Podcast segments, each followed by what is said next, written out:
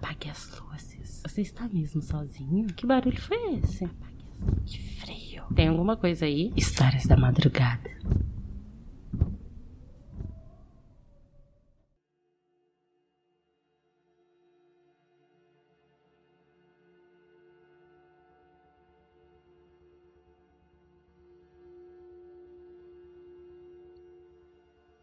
Quando eu achei essa história da minha caixa de e-mails, eu tive muitas perguntas. Enquanto espero por respostas, eu vou dividir ela com vocês. Oi, eu me chamo Luiz e hoje quero compartilhar algo da minha vida com você. Tenho 19 anos e moro com os meus pais e meu irmão. Eu moro na mesma casa desde que eu nasci. Aliás, minha casa e minha vila são os motivos desse texto. Nossa casa fica localizada numa pequena e acolhedora vila. A maioria dos vizinhos, assim como eu, também moram aqui há muito tempo. Para ser franco, normalmente as pessoas não se mudam daqui. E se alguma casa fica vazia, é porque aconteceu dos donos anteriores falecerem. Foi o que aconteceu com a casa que fica do lado direito da nossa. Um casal de idosos sempre morou ali. Mas há dois anos, o senhor Getúlio faleceu. E poucos meses depois, sua esposa, Dona Lourdes, também morreu. Os dois morreram de causas naturais, dormindo em casa e já tinham mais de 90 anos. Pareciam ter tido uma boa vida. Na verdade, a tranquilidade de nossas vidas é um ponto importante dessa história. A vila toda é composta por casas bonitas e espaçosas, e bem na entrada tem uma placa onde se pode ler: Bem-vindo à minha casa, que aqui sua vida floresça. Meu papel é te acolher e não deixar que nada lhe aconteça. Mas cuidado que nesse mundo, para tudo tem reação. E muito doída é a vida de quem recebe de mim uma maldição. Eu não sei exatamente o que isso quer dizer. Eu até tenho entendido algumas coisas, mas eu ainda não sei tudo sobre isso. Outro ponto importante é explicar que existe uma espécie de conselho entre os moradores. Eles se reúnem frequentemente. Eu não sei exatamente o que eles conversam porque eu nunca pude ir, Apenas meu pai e minha mãe frequentam o conselho, mas eu sei que é de lá que saiu a regra mais importante da minha vida. Eu vou explicar. Em alguns dias, às duas e meia da madrugada, uma coisa acontece. É como se o ar ficasse mais pesado e mais gelado. Não importa a estação do ano, a sensação é de ter entrado em uma câmara fria. Logo depois, é possível ouvir barulhos de batida em alguma das janelas ou em alguma das portas da casa. É uma batida calma e insistente. Às vezes parece que algo arranha a janela. Normalmente isso dura uns cinco minutos, mas às vezes tudo fica em silêncio e logo depois as batidas voltam. Não é algo ameaçador, não parece que seja lá o que esteja lá fora pretende invadir a casa, mas é insistente. E mesmo depois de 19 anos, eu ainda fico aflito. Talvez seja porque eu ainda vejo a aflição no rosto dos meus pais, toda vez que aquilo escolhe a nossa casa. Desde pequeno, eu fui ensinado a nunca olhar para fora quando isso acontece. Mais do que isso, nossas janelas têm uma parte de vidro e por dentro uma parte de madeira, e nossas portas têm várias trancas. Meu pai tranca tudo e as chaves ficam com ele. Apenas ele tem as chaves da casa. Eu nunca pude trazer ninguém para dormir aqui em casa. E se estou fora, sei que tenho que chegar antes das duas da madrugada ou dormir fora. Isso é tão importante que eu evito chegar tarde, porque os meus pais ficam aflitos e ligam sempre para me lembrar desta regra. Mas eu sei, eu estou sendo confuso e ainda não expliquei muita coisa. Bom, o que eu sei é que muito da nossa vida tem relação com esse ser, coisa, seja lá o que foi isso. É como se ele cuidasse desse local.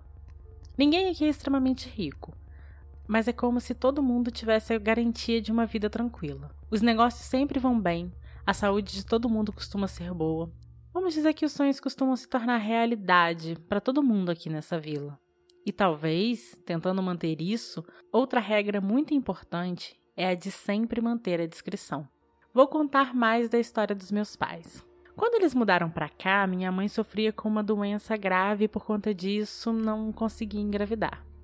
Meu pai disse que eles foram acolhidos pelos vizinhos, recebidos com alegria e convidados para o conselho. Os vizinhos ficaram sabendo da doença da minha mãe e também que meu pai estava num emprego meio ruim, e já foram logo dizendo: Podem ficar tranquilos, vocês vão ser muito felizes aqui. Vão ter tudo o que precisam e tudo o que desejam. Eles não entenderam bem o que aquilo queria dizer e sequer levaram muito a sério. Mas quando ficaram sabendo da regra de não olhar para fora quando aquilo estivesse na rua, eles decidiram levar a sério. Não porque tivesse feito algum sentido para eles, mas porque dava para ver o medo e a seriedade no rosto de cada vizinho. Meses depois, minha mãe estava grávida ela não podia acreditar. Meu pai não podia acreditar. O médico dela não podia acreditar que aquilo fosse possível. A gravidez foi tranquila e eu nasci saudável. Mais do que isso, três anos depois, ela ficou grávida novamente e meu irmão também nasceu saudável. Ela conseguiu um trabalho na sua área, em um ótimo escritório, e meu pai tem uma loja de autopeças que vai muito bem. Mas eu resolvi escrever essa história por conta de algo que aconteceu e me deixou muito assustado. Ano passado, um senhor que morava sozinho aqui na vila faleceu. Foi da mesma forma que meus vizinhos, dormindo e tranquilo. Algum tempo depois, sua casa foi vendida e um casal se mudou para lá. Eu os vi conversando com meus pais algumas vezes e parecia que eles tinham entendido bem como as coisas funcionavam. Acontece que esse casal tinha um filho de 15 anos, que não levou a história muito a sério. Bom, eu vou ter que confessar, eu não o culpo.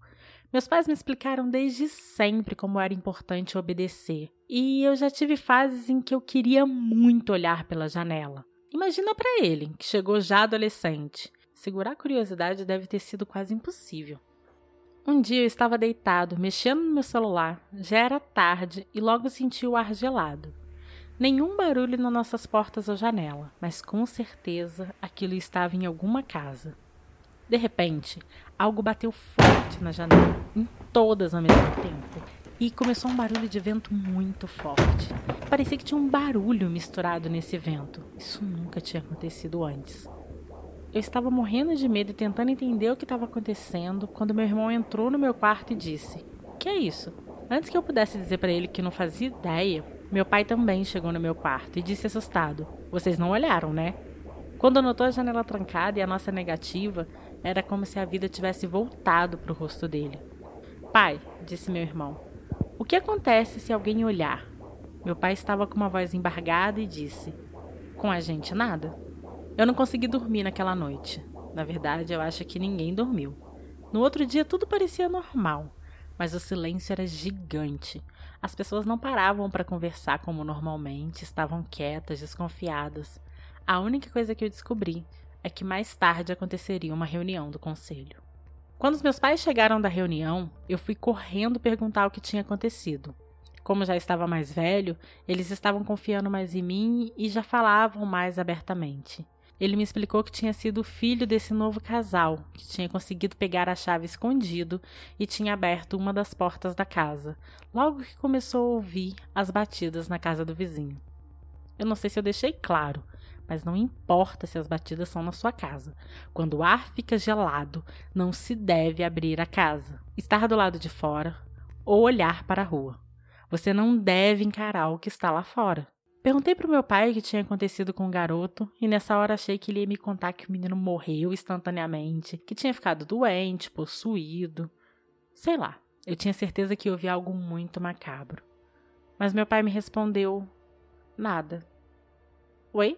Como assim nada? Meu pai explicou que se alguém encara a coisa, não fica possuído ou sofre algo de imediato. O que acontece é que a vila pertence a um ser poderoso que se compromete a cuidar de todos que moram aqui.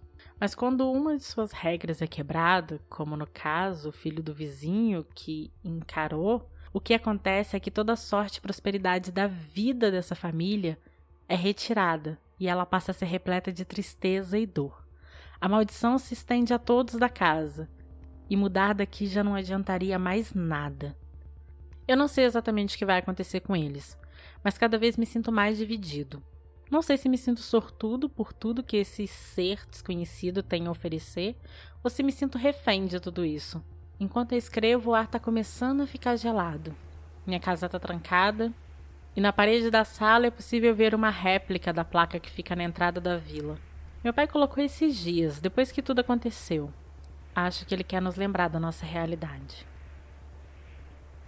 Bem-vindo à minha casa, que aqui sua vida floresça. Meu papel é te acolher e não deixar que nada lhe aconteça. Mas cuidado que nesse mundo para tudo tem reação. E muito doída é a vida de quem recebe de mim uma maldição.